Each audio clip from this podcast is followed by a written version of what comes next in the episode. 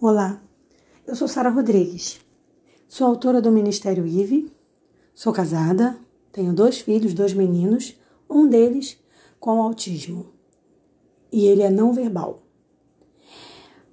Mas isso não foi a coisa mais séria que aconteceu na minha vida. A coisa mais séria aconteceu muito antes. Eu era bem pequenininha e fui vítima de abuso sexual infantil. Levei 40 anos para ter coragem de falar abertamente sobre esse assunto. Só para você ter uma ideia, 40 anos foi o tempo que o povo de Israel ficou rodando, rodando sem entrar na terra prometida. E é assim que eu me sinto. Como se eu estivesse rodando, rodando e finalmente eu me encontrei. O tema abuso infantil ou de qualquer outra forma está muito em xeque hoje em dia. Você vê muito falar disso. Antigamente isso era muito raro ser falado na mídia. Mas o que, que me levou a querer falar sobre isso? Primeiro, foi o fator liberdade. Porque quando a gente fala, a gente se liberta. E é por isso que eu estou escrevendo o primeiro livro autobiográfico onde eu conto a minha história com abuso infantil. E isso, qual é o objetivo? Alertar pais e mães, alertar, alertar vítimas de abuso para que não cometam os erros que meus pais cometeram, os erros que eu cometi. Erros em que sentido? No caso da vítima, Erro no sentido de mais, não é bem certa palavra, não seria erro, mas no sentido de evitar os medos, evitar as coisas que eu passei para poder estar tá hoje aqui falando com você abertamente sobre esse tema. A gente vai conversar bastante sobre isso. Eu não vou dar spoiler do meu livro, é óbvio. Quem quiser realmente conhecer a minha história vai ter que adquirir o livro assim que ele for lançado. Mas eu quero bater esse bate-papo com vocês sempre que possível. E eu vou fazer isso através do podcast e, quem sabe, possivelmente num vídeo também. O ponto que eu quero abordar hoje com você sobre o abuso infantil, porque eu vou abordar várias características que, com as minhas pesquisas, eu fui descobrindo ao longo do meu estudo, ao longo da minha vida. E a primeira coisa que eu quero abordar com você é a negligência. Eu tenho uma frase que eu criei que diz assim: Todo abuso carrega consigo uma negligência. De, algum, de alguma forma, tá? E eu não estou aqui dizendo que toda criança que é vítima de abuso tem voluntariamente a culpa da mãe. O que eu estou dizendo é que aconteceu, ainda que sem, sem ter, ter sido percebido, houve uma negligência. Como é que acontece a negligência? Às vezes pode ter fatores externos, como por exemplo, é, necessidade financeira, onde a pessoa precisa trabalhar fora e deixa na confiança do padrasto ou até mesmo o pai a criança. Mas, é como eu falei, eu não estou culpando aqui o, o, genitor ou genitora, mas estou dizendo que acontece a, a, a negligência ali. Negligência é uma coisa que eu acostumei a vivenciar. Só para você ter uma ideia, eu experimento a negligência até hoje. Porque a gente vai, nesse podcast, observar vários aspectos da, do abuso infantil. E são muitos. Por exemplo, um deles que eu quero abordar em breve com vocês é a questão da mãe da menina que é abusada sexualmente, vê-la como uma concorrente. Isso é grave, isso é sério e isso acontece. E a gente vai falar disso. Eu quase falei disso hoje, mas eu ainda quero ajeitar melhor esse tema para a gente falar sobre isso, mas vou falar. E é uma coisa que acontece inconsciente, tá?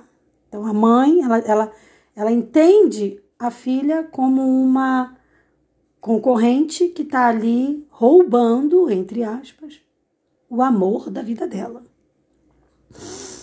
Me aprofundar mesmo sobre isso, eu me aprofundo no livro também. Mas assim, voltando para o tema de hoje, que é a negligência. é preciso a gente entender. Hoje, vou, vou, colocar no meu ponto de vista hoje. Eu, como mãe, com as experiências de vida que eu tenho hoje, eu jamais deixaria meu filho sem uma extrema supervisão. E hoje a gente tem muitas coisas que favorecem, gente.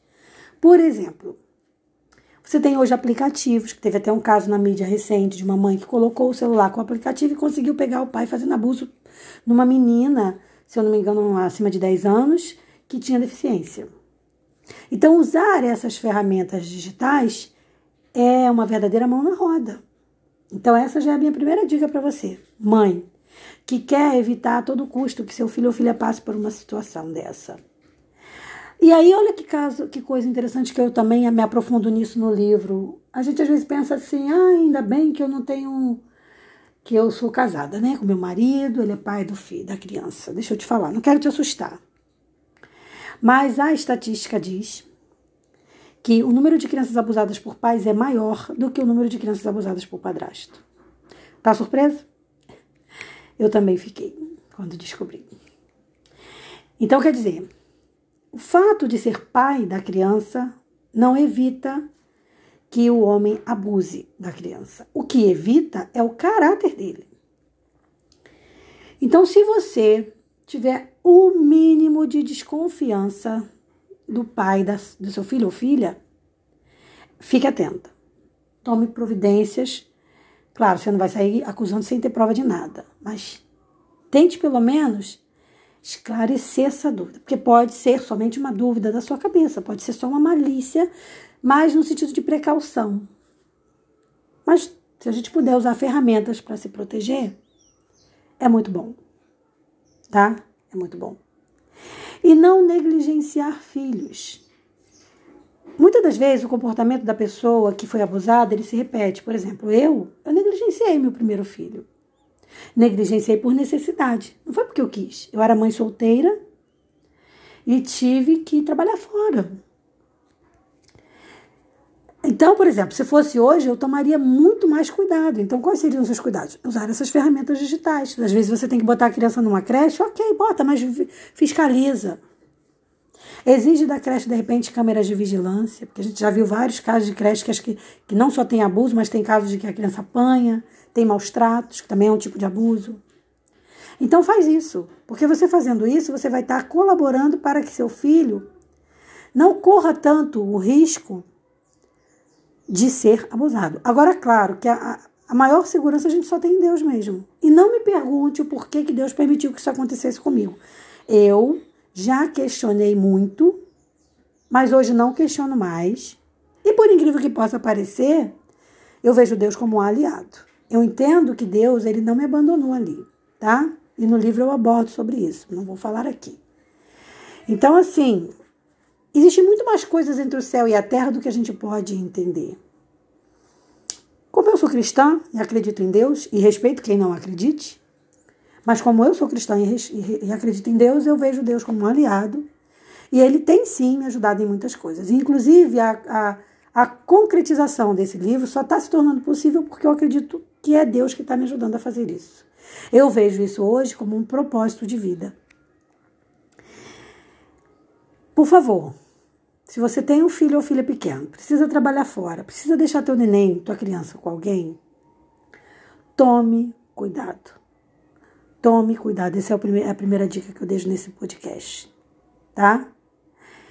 E use ferramentas, ferramentas que eu falo digitais, para observar, analisar o que está acontecendo, além de buscar conversar com a sua criança e, e tentar tirar dela se ela está ou não passando por alguma coisa difícil. Porque muitas vezes a criança não fala o que está passando por medo do abusador. Eu passei por isso e vou falar disso numa próxima oportunidade. Então, fica essa dica para você, tá? O assunto é sério. Eu, eu, eu, vou continuar fazendo posts aqui hum, é sobre temas bíblicos, mas esse assunto aqui eu separei. Então, se você quiser ver temas sobre abuso infantil, você vai procurar aí no, no YouTube a playlist sobre abuso infantil e aqui também eu vou separar uma, um, um espaço só para isso, para você já ir direto, pra você já saber Abuso infantil, então eu quero ver alguma coisa sobre isso. Combinado? Espero que você tenha gostado de estar com a gente aqui nesse bate-papo. Espero você para o nosso próximo encontro, que vai ser muito enriquecedor. Um forte abraço e já te convido, tá? Para quando meu livro lançar, você poder aí estar adquirindo. Vai ser um grande aprendizado para gente. Um forte abraço e seja feliz hoje.